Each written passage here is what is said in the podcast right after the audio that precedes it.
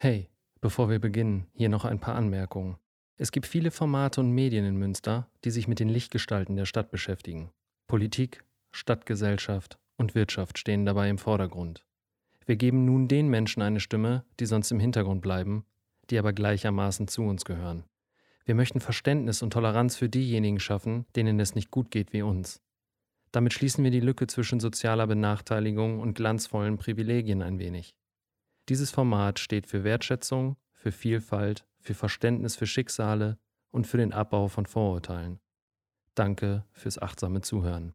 Eine Sache noch. Alle fünf Episoden stehen euch direkt zum Download und Streaming auf allen gängigen Streamingdiensten wie Apple, Spotify und Co. zur Verfügung. Achtung, Triggerwarnung. In diesem Podcast werden Themen behandelt wie sexuelle und sexualisierte Gewalt, Diskriminierung, Drogenkonsum, Suizidversuche und Traumata. Bei manchen Menschen können diese Themen negative Reaktionen auslösen. Bitte sei achtsam, wenn das bei dir der Fall ist. Für Engagement gibt es keine Alternative. Los geht's.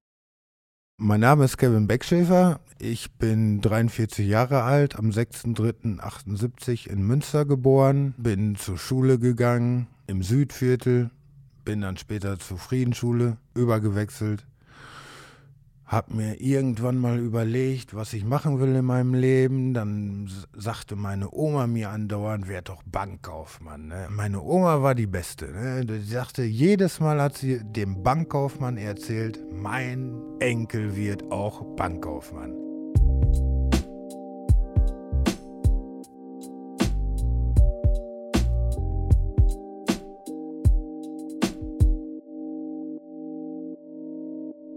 Ich war dann später auf, einer, auf der höheren Handelsschule, habe mir überlegt, großen Außenhandelskaufmann zu werden. Ich habe eine Maler- und Lackiererlehre abgebrochen wegen Höhenangst, Graffitis gesprüht, gedealt.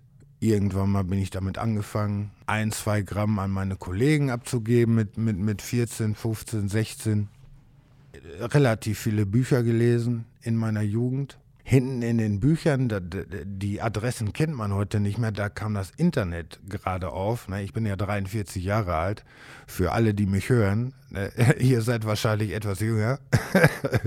Auf jeden Fall die Internetadressen aus den Mitte der 80er Jahren waren unglaublich lang. Ich hatte ein, zwei Bücher in der Hand die hatten ganz hinten Internetadressen und du hattest dann auf einmal Zugang zu US-Computern, zu CIA-Computern, äh, CIA-Adressen und so weiter, FBI, zu Hilfsorganisationen und so weiter und so fort. Und dann habe ich mir mit, mit, mit 16 schon überlegt, irgendwann gründest du deine eigene Hilfsorganisation. Ne? Da, da hatte ich richtig Bock drauf. Ne? Und dann gab es auch Adressen, zum Beispiel, ich habe ein Buch gelesen, irgendwie, das wurde von jemandem geschrieben, der im Todestrakt sitzt oder saß. Der ist vom Staat Texas, glaube ich, ermordet worden. Und der hatte auch seine Internetadresse in diesem Buch. Und dann dachte ich mir, äh, schreibst du dem? Und dann irgendwie, ja, aber was, was soll der mit einem 16-Jährigen aus Deutschland Kontakt haben, ne? Oder und dann dachte ich mir, ja, obwohl auf der anderen Seite, wieso sollte er da was dagegen haben, ne? Aber dann ist nicht dazu gekommen. Aber so wie gesagt, ich mache mein Ding und versuche jetzt auf jeden Fall in den nächsten paar Monaten aus der Lebenssituation rauszukommen und Pläne und Ziele durchzusetzen. Das ist ganz wichtig, ne? sonst stürzt, weil dann fällst du ins Loch und bleibst da liegen, wenn du keine Pläne und Ziele mehr hast. Ne? Ne? Vor allen Dingen Richtung Hilfsorganisation. Ey, ich habe das 20 Jahre im Kopf. Und wenn ich das nicht mache, dann werde ich irgendwann mal nach meinem Tod gefragt, Kevin, was hattest du eigentlich vor? Du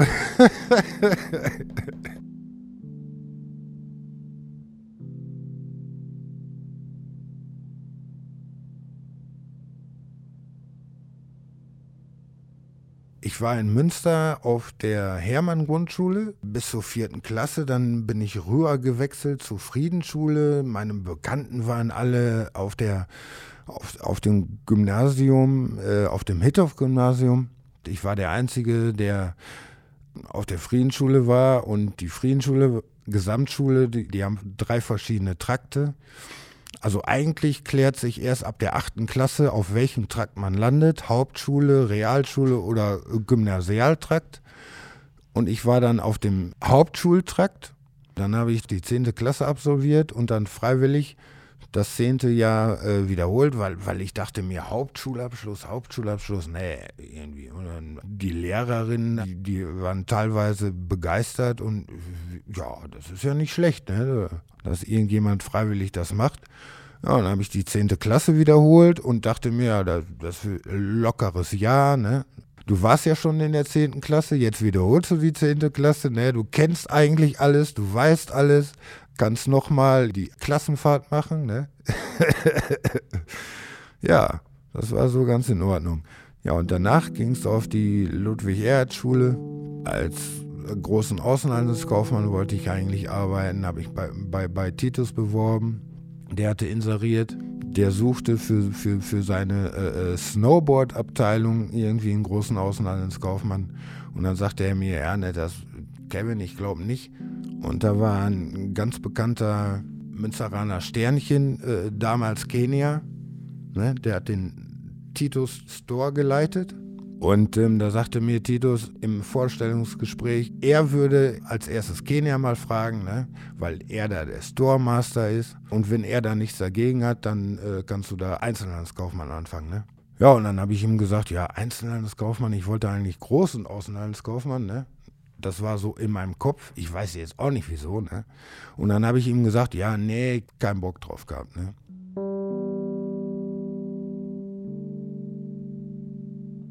Ja, und dann ging es irgendwann mal in die Maler-Lackierer-Lehre. Wie gesagt, da habe ich bemerkt, dass ich Höhenangst habe.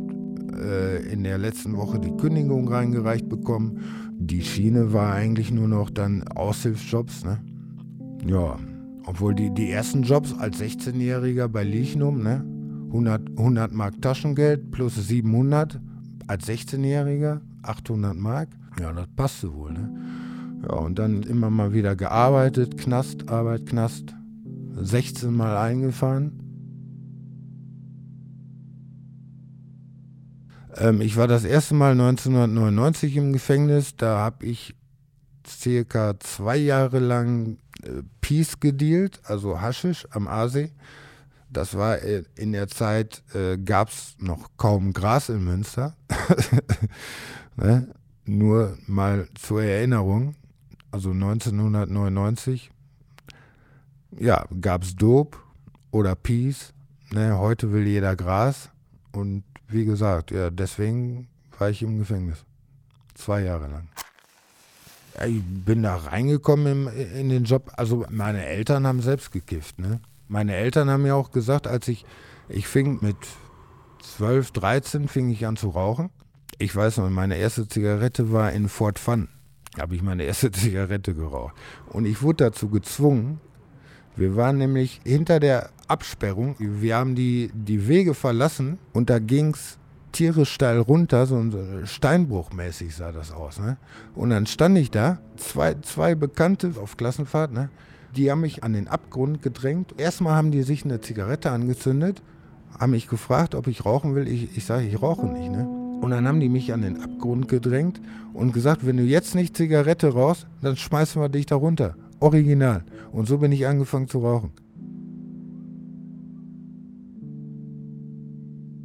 Meine Eltern waren ziemlich locker drauf und die haben mir damals gesagt, als ich anfing zu rauchen, in Anführungsstrichen erwischt worden bin, da, sagten, da, da sagte mir meine Mutter, äh, pass mal auf, Kevin, ne? bevor das Sozialamt oder irgendwie Nachbar uns verpfeift, unser Sohn raucht mit zwölf Zigaretten, ne? kriegst du hier einen Aschenbecher, ich hatte ja mein eigenes Zimmer. So, und dann kam meine Mutter an, hat mir einen Aschenbecher hingestellt und hat gesagt, so bevor sie dich draußen erwischen und uns verpfeifen, kannst du genauso gut in dein Zimmer rauchen. Ja, alles klar. Ja, meine Eltern waren selbst am Kiffen und so weiter und so fort. Mein Stiefvater schwer kriminell, x Jahre eingesessen in Frankreich, was weiß ich, in Hochsicherheitstrakten in Marseille und teilweise irgendwie ein, zwei Wochen eingeheizt als gebürtiger Kölner zurück nach Köln und kam mit x gebrochenen Knochen zurück und weil er sich irgendwo in welchen Kneipen geschlagen hat, zehn Jahre lang, ne? Angefasst hat, hat er uns nie, ne? Das galt auch für meine kleine Schwester, ne, die dann irgendwann mal geboren wurde. Ne? So, und jetzt habe ich zwei Schwestern mittlerweile, auf dem Papier Halbschwester. Ne? Da hat meine Mutter mich gefragt, Kevin, was hast du denn? Ne? Sie sagt, biologisch ist sie deine Halbschwester. Ne? Von mir und deinem Stiefvater. Wie willst du sie nennen? Schwester oder Halbschwester? Ne? Und da habe ich gesagt, ey, Schwester. Ne? Familienmäßig. Ja, dann gibt es einen spanischen Teil. Meine Tante ist Spanierin, mein Onkel ist Spanier, mein Cousin ist Spanier, der aus Barcelona kommt. Mein Vater aus Houston, Texas. Ne, meine Oma war Jüdin. Ne? Damals, ich glaube, was hat sie mir gesagt? In Bergen-Belsen, glaube ich, hat sie überlebt. Wurde 93. Ja, ist damals deportiert worden. Aber ist, er ist rausgekommen. Heftig.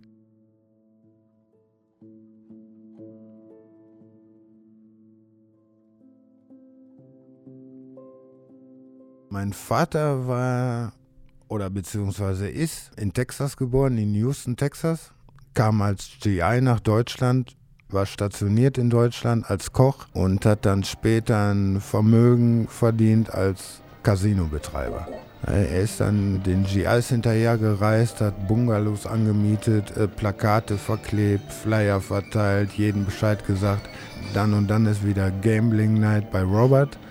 Die haben ihm die Tür eingerannt und ihre US-Dollars da gelassen ohne Ende. Und wie mein Vater mein Vater wurde, das war wohl der Fall, dass meine ähm, Mutter mit ihrer besten Freundin damals in Münster in ein oder zwei Lokale ging und wo natürlich GIs waren in den 80er Jahren. Und da hat sie meinen Vater kennengelernt, wurde schwanger, ja, und siehe da, 6.3.78 wurde ich geboren. Er hat die äh, Verbindung zu meiner Mutter eigentlich direkt abgebrochen oder gar nicht erst aufgebaut. Ich habe ihn maximal drei Wochen, vier Wochen im Jahr gesehen und ja, das war es eigentlich. Ne? Der hat seine Casino-Veranstaltungen deutschlandweit gebracht und ist nach Amerika geflogen, immer mal wieder im Jahr, nach Detroit, New York, Kalifornien, immer auf Geschäftsreise. Und ich, ich habe mir mal äh, nach meiner Haftentlassung, obwohl jeder mir gesagt hat, ich komme nicht nach Amerika, ne, weil ich vorbestraft bin, bin ich nach Amerika gekommen zu der Zeit, als es die härtesten Flughafenbestimmungen gab. Ne? Genau an dem Jahrestag von Ground Zero bin ich rübergeflogen und da habe ich vorher meinen Vater angerufen und er sagte, ja, ich bin, äh, ich fliege nach Amerika. Ich sage, ja, ich auch. Ja, ich, ja, ich fliege aber nach, äh, äh, nach Miami, nach Detroit und dann nach New York. Ich sage, ja, wann bist du denn in New York? Ja, dann und dann. Und dann gucke ich auf mein Flugticket. Ich sage, Moment mal, Vater, ne? gehe an meinen Schrank, hole mein Flugticket raus. Ich, ich sage zu ihm, ich habe auch New York gebucht, ne? Wir können uns treffen. Ja, und dann sagte er, nee, nee, nee, ich habe geschäftlich zu tun und so weiter und so fort. Ja, und da habe ich mir gedacht, irgendwie, Moment mal, ey, da müsste, normalerweise müsste doch der Vater den Kontakt zum Sohn suchen, anstatt umgekehrt. Ne? Und, das, und das zwei, dreimal habe ich das probiert. Und wie oft kommt das vor, dass du deinen Vater anrufst und ihm erzählst, hör mal zu, dann und dann bin ich in New York und dein Vater sagt dir am Telefon, ja, ich bin auch zu derselben Zeit in New York. Da ist ja wie ein Lottogewinn. Und dann hat er äh, keine Zeit gehabt für mich und dann habe ich mir gesagt, okay, alles klar, dann war's das, ne?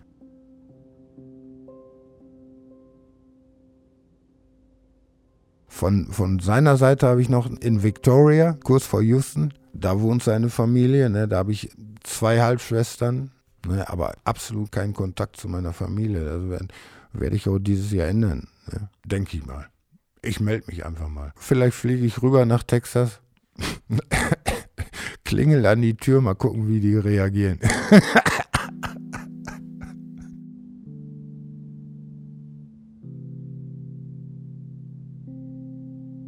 Mein Stiefvater, der trat irgendwann ins Leben als zufälligerweise. Daran kann ich mich noch erinnern. Ich war ziemlich angepisst, als meine Mutter mit ihrem neuen Freund nach Hause kam und nach einigen Wochen war das erledigt. Und dann dachte ich, ja, alles klar. Am nächsten Tag ging die Tür auf und dann kam der nächste Typ rein und ich dachte mir, nee, das gibt's doch gar nicht. Und das wurde dann mein Stiefvater. Das war irgendwann 84, 85 die Zeit. Ja, mein Stiefvater war eigentlich ja, wie man so sagt, irgendwie rechtsradikal, geisteskrank, schwerkriminell, Frauenschläger und so weiter und so fort. Mich hat er nie angefasst, meine, meine Mutter äh, durch die Gegend geschmissen. Unglaublich, wenn man als Kind irgendwie ins Schlafzimmer kommt und auf einmal fliegt die eigene Mutter gegen die Wand und so eine ganze Scheiße. Ja, das war dann mein Stiefvater über zehn Jahre lang. Ich habe keine Ahnung. Ja. Dann teilweise hat er sich wochenlang verpisst nach Köln. Irgendwie ist mit gebrochenen Knochen nach Hause gekommen und war der, irgendwie hat er mal wieder eine, eine Kneipe rausgeprügelt und hat es dann wiedergekriegt und so weiter und so fort. Nicht viel im Kopf. Äh, schlau war er eigentlich auch irgendwo auf seine Art und Weise. Jahrelang im Gefängnis gesessen, Bücher gelesen, aber der hat also vom Kopf her richtig was drauf. Da ist echt, da hast du gestaunt. Che Guevara-Tattoo, er hat politische Bücher gelesen, ne? also meterweise, ne? Aber dann auf der anderen Seite, ne, einfach nur ein dummes Arschloch, ne? Kurz nach meiner Mutter ist mein Stiefvater dann auch gestorben ich weiß gar nicht, an was er gestorben ist, ne? Der ist vor ein paar Jahren gestorben. Herzinfarkt oder irgendwie sowas. Keine Ahnung. Ja, das war's dann. Ja. Meine Mutter ist vor 2008 verstorben. Ich hatte ja das, das familiäre Verhältnis, war ja nur bis zu meinem 18. Lebensjahr. Ne? Da haben meine Eltern im Asi-Viertel Studentenwohnheim geleitet als Hausmeister-Ehepaar sozusagen. Mein Stiefvater war der Hausmeister. Sie hat die Bücher gemacht. Ja, und da hatte ich dann ein Zimmer, Offenbergstraße. Da ist ein dickes äh, Studentenwohnheim, wie gesagt. Ne, und seitdem habe ich ja keinen Kontakt mehr gehabt, ne? Also seit meinem 18. ist das abgebrochen, ne? Und dann, wie gesagt, kurz nach seinem Tod erfahren, dass er verstorben ist, ne? Also seit von, von da habe ich eigentlich keinen Kontakt mehr gehabt zu meinen Eltern großartig. Und dann nur noch kurze Besuche, mehr auch nicht. Da war ich 16 bei Maler Schulz hier in Münster und der war auch total cool drauf. Er sagte, hey, ich kam auf den Hof zum Bewerbungsgespräch. Er stand neben einer seiner Transporter, sagte, ah, ja, ich, ich bin so und so, ich kann mich jetzt nicht mehr, also Theodor Schulz heißt die Firma, ne, aber der ist halt nicht mehr. Der Alte halt, ne, das ist sein, wahrscheinlich sein Sohn gewesen oder so. Naja, auf jeden Fall hat er mich äh, rumgeführt, ne, und gesagt, ja, hier wird lackiert und so weiter und so fort. Hier kannst du zum Beispiel tapezieren üben, ne? Und da kannst du die Kugel tapezieren, ne? Da helfe ich dir auch bei, ne? Und da kannst du das tapezieren, das tapezieren. Das sind so spezielle Sachen, die brauchst du später für die Meisterprüfung oder für die Gesellenprüfung. Hier kannst du üben, ne? Die ganze Zeit. Ist gar kein Thema. Hast du einen Führerschein, Kevin? Ich sage, nee, habe ich nicht. Ich, äh, ich mache gerade einen. Da habe ich das Jahr nachgeholt. Da habe ich den Führerschein gemacht, da war ich 18. Ich sage, ich mache gerade den Führerschein. Habe ich auch gemacht. Ich habe aber während der Zeit zu viel gekifft. Ey, meine Oma hätte mir meinen Führerschein. Meine Oma hat mich sowieso. Also wir, wir waren in der Clique, heutzutage würde man sagen, verwöhnte Kinder. Ne? Das war für uns Normalität. Und wir haben da auch nie drüber nachgedacht oder angegeben, so von wegen, ja, guck mal hier, meine neuen Schuhe, ne? Da, niemand wäre auf die Idee gekommen, irgendjemandem was unter die Nase zu reiben. Wir sind zu unseren Eltern gegangen und das, was wir wollten, das haben wir dann bekommen. Irgendwie klappte das bei uns so. Ne? Ey, sagt der Kevin, ne, das ist jetzt eine Wende in deinem Leben. Ne? Du fängst an Lehrer an, ne? aber ich kann dir eins anbieten. Ne? Ne, zum Beispiel sagt er hier den Bulli, ne? Wenn du, wenn du mir einen Führerschein zeigst, ne? Dann ist das dein Bulli von Tag 1 und dann gebe ich dir zwei, drei Auszubildende und du bist der Chef und hast dann schon mal drei Auszubildende, ne? Weil ich denke, du bist ein cleverer Typ, kriegst einen Bulli, du kannst ihn dann durch die Gegend fahren und so weiter und so fort. Ja, und dann dachte ich mir so irgendwie, äh, eigentlich ein Top-Angebot, ne? Ich, ich hätte eine Top-Lehre gehabt, ne? Aber ich habe ich hab mich im Kreuzviertel, ich habe mich so verkrampft beim Manning, ne? Ich musste, ich, ich stand auf einer Leiter auf dem Balkon, musste den Rost von dem Balkon abschrubben, ne? Und dann Manning. Das heißt, das ist so eine, so eine Lackflüssigkeit zum Korrosionsschutz. Erstmal wird gemännigt, ne? Und dann kommt der Lack drauf. Ja, alles klar. Ich stehe da auf der Leiter und krall mich nur noch fest, ne? Und ich denke mir so, ey, scheiße, Höhenangst ohne Ende. Wusste ich ja gar nicht, ne? Ich steige ja normalerweise nicht auf eine Leiter, ne? Dass ich Höhenangst habe, habe ich in der Lehre, ist mir das bewusst geworden, ja, und das war's dann, ne? Beim ersten Mal, da sagte mir mein, mein mir zugewiesener Auszubildender, Ein 30-Jähriger, der hat mich auch direkt am ersten Tag nach Koks gefragt, ob ich an Koks rankomme oder an Pillen. Ich sage, ja, klar. Aber wir haben, wir, wir haben uns nicht mehr getroffen, weißt du?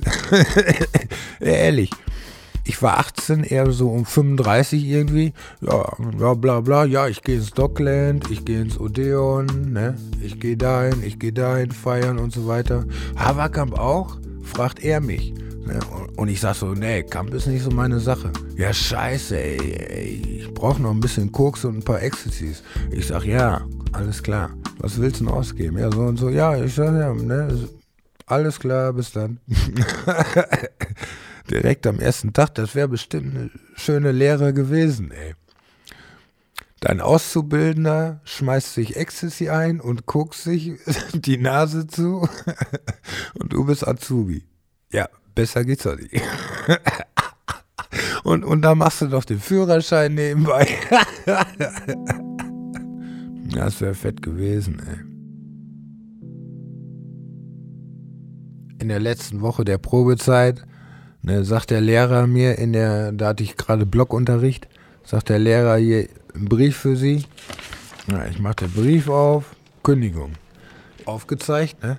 Äh, ja, Herr Beckschäfer. Ich sage, ich habe hier gerade die Kündigung reingereicht bekommen vom Betrieb. Ich sage, ich bin jetzt gekündigt und äh, das war um Viertel nach zehn nach der Pause, ne? Ich sage, ich kann nur jetzt gehen, ne? Ja, zeigen Sie mir mal den Brief. Sagt er, ja, dann können Sie gehen, ne? 10.25 Uhr habe ich dann die Berufsschule verlassen, ja, und das war's dann, ne? Ja, seitdem nur noch ein bisschen was mit Hasch und Gras versucht, aber das passt nicht. Nicht mehr. Nach dem Studentenwohnheimaufenthalt bin ich inhaftiert worden.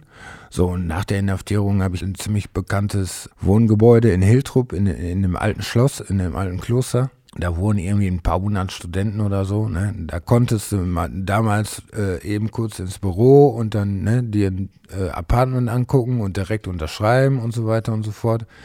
Da habe ich mal gewohnt. Ja, und ansonsten ging das eigentlich nur ja, HKDW-mäßig. Ne? Dann hatte ich einmal eine Wohnung vom HDW, aber total abgefuckt. Ganz üble Sache. Hattest du keinen Duschschlauch, ne? kein PVC-Boden, also das war eine total abgefuckte Wohnung. Bei SKM, bei den sozialen Einrichtungen habe ich eigentlich nur schlechte Erfahrungen gemacht. Also was heißt nur schlecht, aber überwiegend schlechte Erfahrungen. Ne? So kenne ich das die ganze Zeit. Oder Klamotten, die weggeschmissen werden. 100 Euro teure Pullover, ich hatte eine 699 Euro Skihose. Vom Allerfeinsten, aber vom Allerfeinsten. Für 700 Euro weggeschmissen worden. Ey, Geburtsurkunde, persönliche Dokumente und so weiter und so fort. Ne, das, ey, das geht alles ratschpatsch, ist alles weg. Ne? Und dann garantieren sie dir, dann garantieren sie dir, ja, wir, wir behalten das Zeug, ne? Wir, wir lagern das ein, ja, und dann kommst du aus der Haft, fragst nach, ja, ist weggeschmissen worden. Ja, ihr habt mir doch garantiert, nö, haben wir nicht. und und du weißt ganz genau, das ist das Üble daran. Du weißt ganz genau, du kannst dich an den Moment erinnern, als dir der Sozi garantiert hat, dass er das für dich einlagert. Du hast das Bild ganz genau vor Augen. Und dann steht genau dieser Typ vor dir und sagt, ich hab dir das nie garantiert.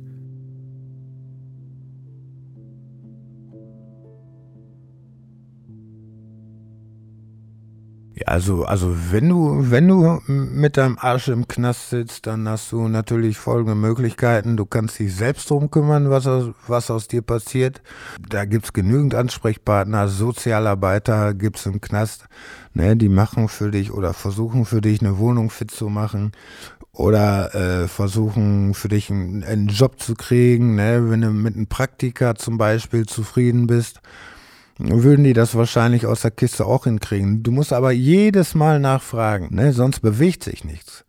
Ja, also ich denke, die Sozialarbeit, die da geleistet wird, ist teilweise, man könnte sagen, asoziale Arbeit zum Beispiel. Wenn, wenn ich das Wort asozial jetzt, das sollte keine Beleidigung sein, ne? aber wenn ich das Wort asozial jetzt als solches betrachte, äh, bedeutet es ja nichts anderes als nicht gesellschaftsfähig.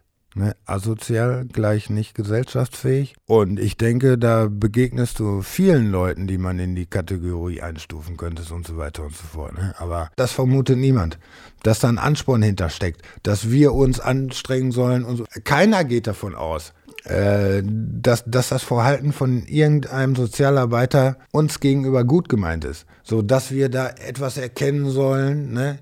Nee, also das, das ganze Konzept, das passt nicht. Ne? Das ist einfach, du kannst locker 100% geben und wenn du 40% gibst, dann, dann, dann äh, bin ich schon nicht mehr daran interessiert. Ne? Dann stelle ich mir nur kurz die Frage, wieso gibst du 40% obwohl du 100% geben könntest? Ne? Das ist für mich ein dummes Verhalten. Auf so eine Scheiße habe ich keinen Bock. Ne?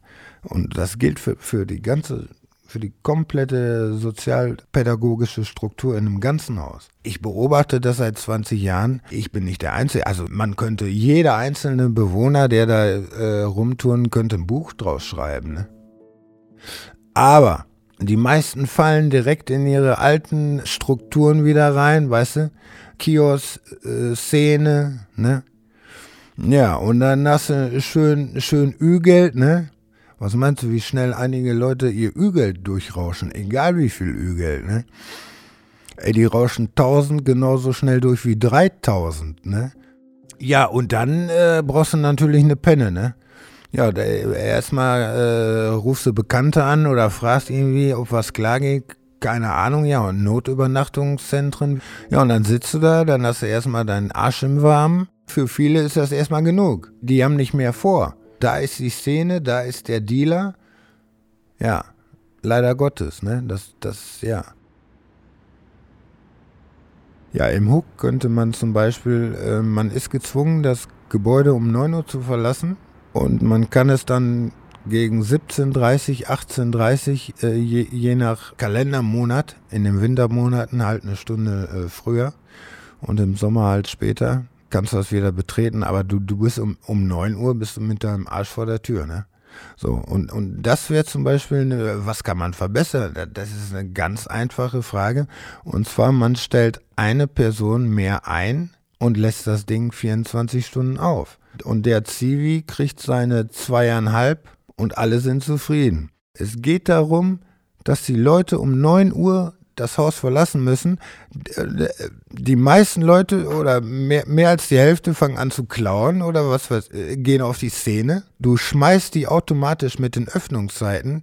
Die Öffnungszeiten sind direkt an deren kriminellen Aktivitäten gekoppelt oder an ihren Konsum gekoppelt. Das wären einfach nur 3000 Euro und das Ding hätte den ganzen Tag auf. Da wäre schon viel mit gewonnen. So, die Leute brauchen nicht bei minus 2 Grad morgens um 9 Uhr ja, was machen sie sich? Um 10 Uhr haben sie eine Nadel im Arm. So, wenn das Ding auf hätte, würden sie einfach schlafen. Im HDW, was, was kann man im HDW besser machen? Alles kann man besser machen. Das Essen, das ist eine Armküche ohne Ende. Ne? Eine Armküche ohne Ende, ey. Und da, ey, man schämt sich fast. Ich, ich gehe da vielleicht mal hin, wenn ich Sodbrand habe. Ne, ohne Scheiß, das ist eine üble Abendküche. Das HDW zieht sich 500 Euro Minimum pro Person rein. Die verlangen den Höchstsatz, den die Stadt zahlt für ein Einzimmer-Apartment. Wenn du Sozialhilfe bekommst, kannst du dir für 530 eine Wohnung ziehen. Das heißt also, ein Vier-Mann-Zimmer, die verdienen 2000 an einem Vier-Mann-Zimmer.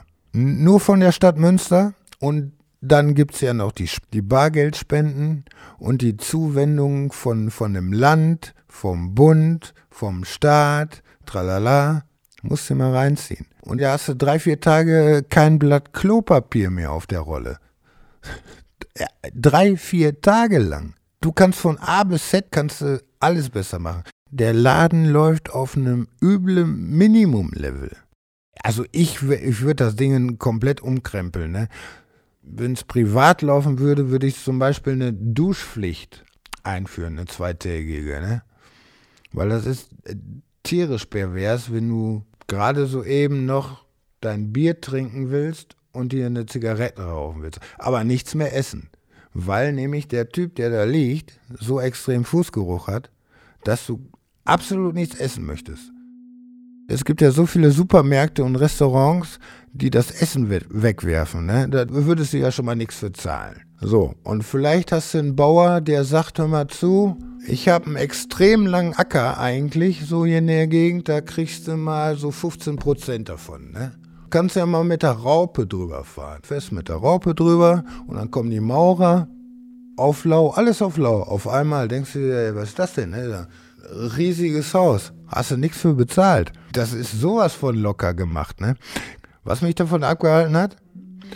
Äh, der Teufel Alkohol, Marihuana und meine verstorbenen Ex-Bekannten, die mich heimsuchen, nehme ich mal an. Ich glaube an sowas. Naja, ohne Scheiß. Alkohol, Kifferei und dann so ein, zwei andere Sachen. Stell dir mal vor, ich wäre gedraftet worden, also Basketballspieler damals, ne? Oder ich wäre Profiskater geworden oder Amateurskater zumindest, ne? Oder ich hätte Job ausgeübt oder, oder hätte Frau und Kind oder so, ne? Ich habe ich hab das Ganze schon durchgespielt. Wenn ich jetzt zehn Leben hätte, ne? Dann, dann äh, hätte ich natürlich alles mal durchprobiert, ne? Aber ich habe alles.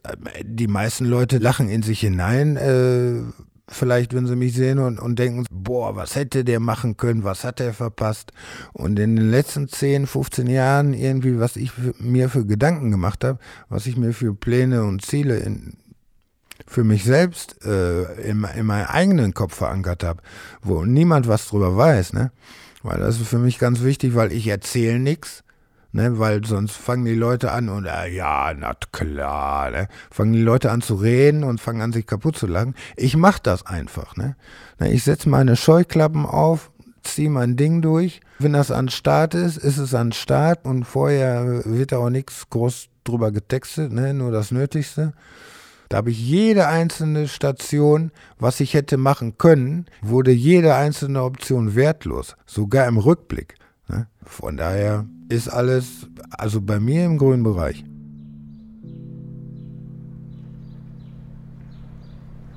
Da war ich drei oder vier Jahre alt. Da hat mich meine Mutter mit zur Szene genommen. ist kein Scherz. Und das war zum Beispiel damals am Schiss vor Horten und Karstadt. Der Name, der beruht darauf, dass da so eine äh, Skulptur stand. Ja, die steht jetzt hinter dem Euthymia Center. Sieht aus wie eine Faust aus Eisen, so in etwa. Also man kann auch sagen, sieht aus wie ein Scheißhaufen. Genau da an dem Bürgeramt, ja, da saß damals die Szene. Das war vor, vor 40 Jahren. Und da war meine Mutter eine kleine Königin in der Szene, das Kriminelle. Meine Eltern sind ja kriminell gewesen, wie gesagt. Von da aus ist die Szene umgezogen zum, zur Ludgerikirche am Brunnen. Erstmal am Schiss, dann am Brunnen. Ne, mit Zigeuner Michael, Gabi. Boah, ich hab, ich hab, sie, hab sie jetzt gerade nicht mehr auf dem Schirm, tut mir leid. Ja, die kamen irgendwann mal ursprünglich vom Aasee. Vom Aasee sind die dann in die Stadt gezogen. Ne, das war natürlich auch noch Szene am Aasee weiche Szene. Am Aasee, am Schiss war auch mehr oder weniger gemischt, denke ich mal.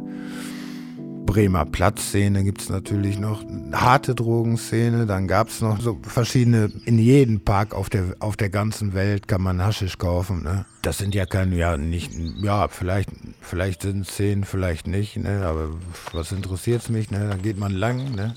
durch den Park und hat auf einmal einen Beutel Gras in der Tasche, interessiert ja eigentlich keinen. Ne? Der andere kauft sich eine Flasche Bier, weißt du, da, da sagt jeder, äh, ja, super. Ne? Unglaublich.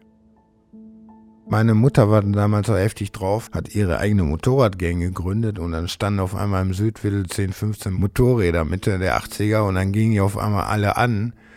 Ja, und meine Mutter direkt ganz vorne 15 Motorräder hinter ihr.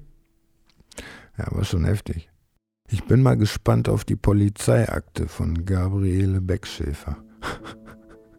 Die ziehe ich mir auf jeden Fall rein. Das waren die äh, davor. Ähm, das muss dann gewesen sein äh, in den 60er Jahren oder so. Aber das waren die ersten Szenen. Aasee, ne, am Schiss. am Brunnen. Ja, das war's.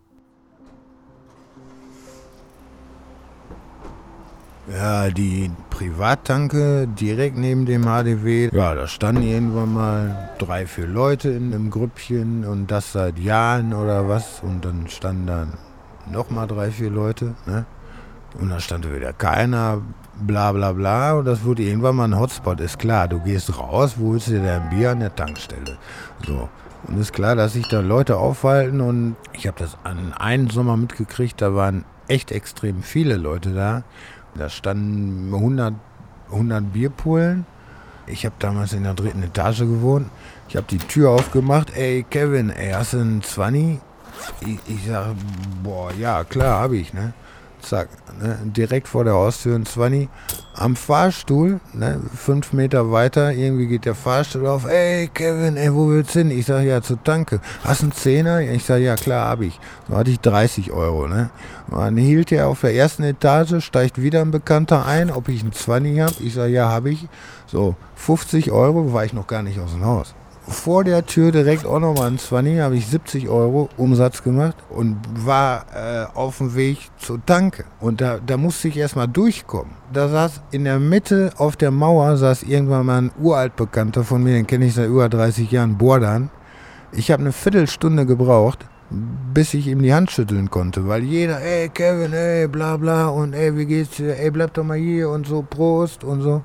Da standen auf einmal 50, 60 Leute und, und, und ich kannte davon 60, so ungefähr, ne? Also ich kenne sie eigentlich alle, ne? Und ey, das war, äh, war schon eine geile Zeit. Und dann hatten die irgendwann mal die an der Tankstelle hinten die Tore aufgemacht und dann waren da so, so äh, Bierzeltgarnituren drin, ne? Und da ging es dann irgendwie mal ein paar Tage, ein paar Wochen, wurde da Speed abgewogen, Gras abgewogen. Ne? Da konntest du dann alles tok, tok, tok. Ja, was geht? Ey, habt ihr noch, habt ihr noch? Ja, ja sicher haben wir noch. Sonst wären wir nicht mehr da, ne? Ne, das war schon geil. Aber ich habe da, hab da auch nur auf Tutti gemacht. Ne? Du hättest da, sagen wir es mal so, in einer Stunde, sage ich jetzt mal, ne? in einer Stunde ein Tausender Umsatz. Ne? 500 Euro in einer Stunde. Aber ich hatte keinen Bock. Ich habe ich hab oft keinen Bock gehabt. Ne? Ich wollte oft nicht dick Geld verdienen, sondern über die Runden kommen. Original. Ne?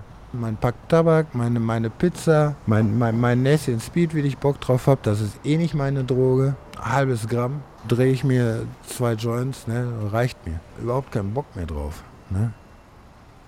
Ja, wie sieht mein Alltag aus? Das ist eigentlich relativ verschieden, je nachdem wie die Wetterlage ist die anderen Einflüsse, die auf mich einwirken, die mich vielleicht um 5 Uhr morgens aufstehen lassen oder um 7 Uhr morgens oder ich werde um 10 Uhr wach oder ich bin spazieren gegangen und werde eine halbe Stunde später wach. Ich habe vielleicht nichts gegessen, deswegen werde ich früher wach. Ich habe sehr gut gegessen, schlaf zwei, drei Stunden mehr. Da gibt's unglaublich viele Einflüsse. Ja, denkt mal drüber nach. Auf jeden Fall, irgendwann steht jeder von uns auf, hoffentlich. Und bei mir beginnt der Tag normalerweise dummerweise mit einem eiskalten Bier, wenn vorhanden. Und dann lese ich meistens in meinem Buch, das ich derzeit lese, oder in der Zeitung.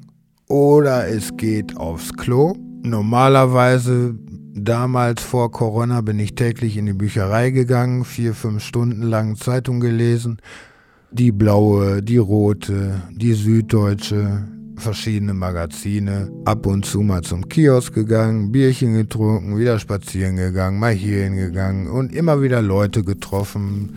Gegen Abend, zum Glück nur gegen Abend, einen Joint geraucht. Das war eigentlich Bücherei, drei Zeitungen und das Buch, das ich mit hatte und das war's dann eigentlich. Das ist so der Hookgang. Du wirst um 9 Uhr rausgeschmissen, kannst erst um 10 Uhr in die Bücherei gehen, bis halb sechs. Einige verbringen dann fünf Stunden irgendwo. Die, die werden gesteuert von der Lebenssituation, von der Wohnungssituation. Und das steuert dich so dermaßen, dass du wirklich tagtäglich fünf Stunden an einem Ort bist, wo es warm ist und dann da wieder zurückkehrst, im blödesten Fall. Ne? Also jetzt meine Lage ist zum Beispiel, ich bin von fünf Tage pro Woche klingelt mein Wecker um 7 Uhr. Ich gehe dann schön duschen, mache mir ein Butterbrot, koche mir einen Kaffee, trinke mir ein Bier, rauche mir einen Joint.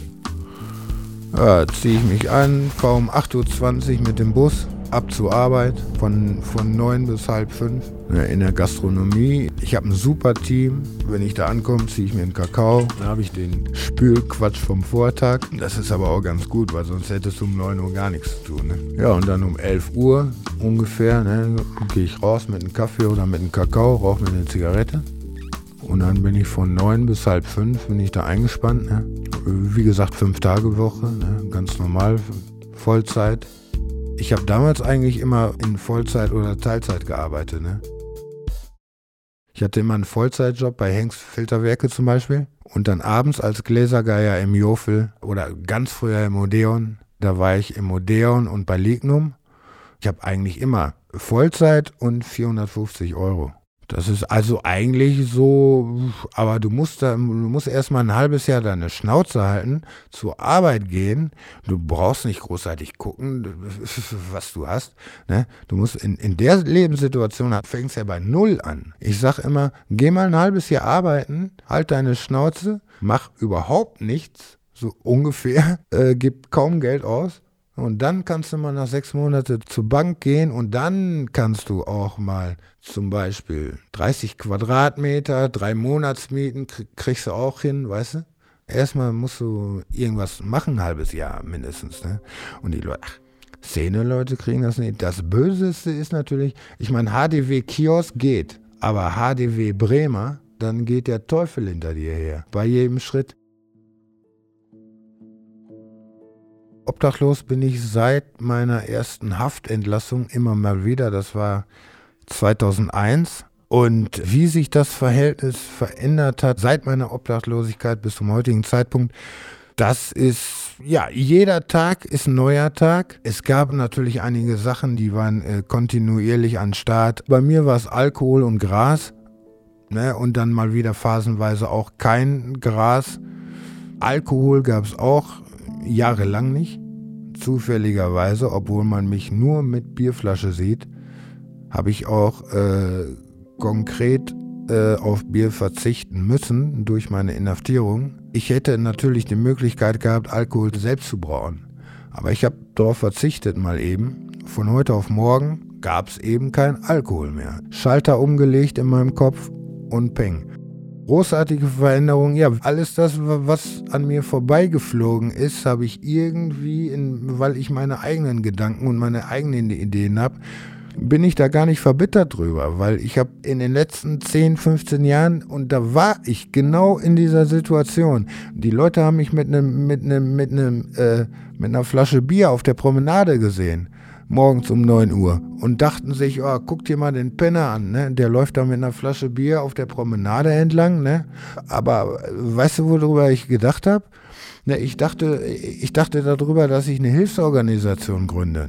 Dass ich meine alte Lehrerin von der Ludwig-Erhard-Schule anrufe, die mir damals private Nachhilfe angeboten hat. Ne? Ich war in Gedanken, habe ich meine eigene Bank gegründet für den guten Zweck. Ich laufe also, ich habe also ich, ich hab eine, eine, eine Bank im Kopf, die ich gründen möchte und die Leute sehen mich mit einer Flasche Bier. Deswegen bin ich sehr froh darüber, weil, wenn aus mir ein großen Außenhandelskaufmann geworden wäre oder äh, was weiß ich, dann hätte ich den Weg, den ich einschlagen werde, den hätte ich nie eingeschlagen. Und deswegen bin ich sehr dankbar, dass ich jetzt genau das bin, was ich bin. Das ist sehr wichtig. Und ciao. Hinhören statt wegschauen kurz HSW, ist eine fünfteilige Original Series von Studio Eskaliert im Rahmen des Hansa Forums Münster in Kooperation mit der B-Side. Mein Name ist Daniel Schlemermeier und ich bin verantwortlich für Idee, Regie und Executive Producing. Unser Editing bestand aus Mathis Rinsche und mir. Gestaltung und grafische Umsetzung Patrick Milky Eisenhut. Ein besonderer Dank gilt unseren Mentoren und Projektlotsen Lukas Brinker, Marcel Fedde und Sascha Kulak ohne die dieses Projekt in dieser Form nicht möglich gewesen wäre.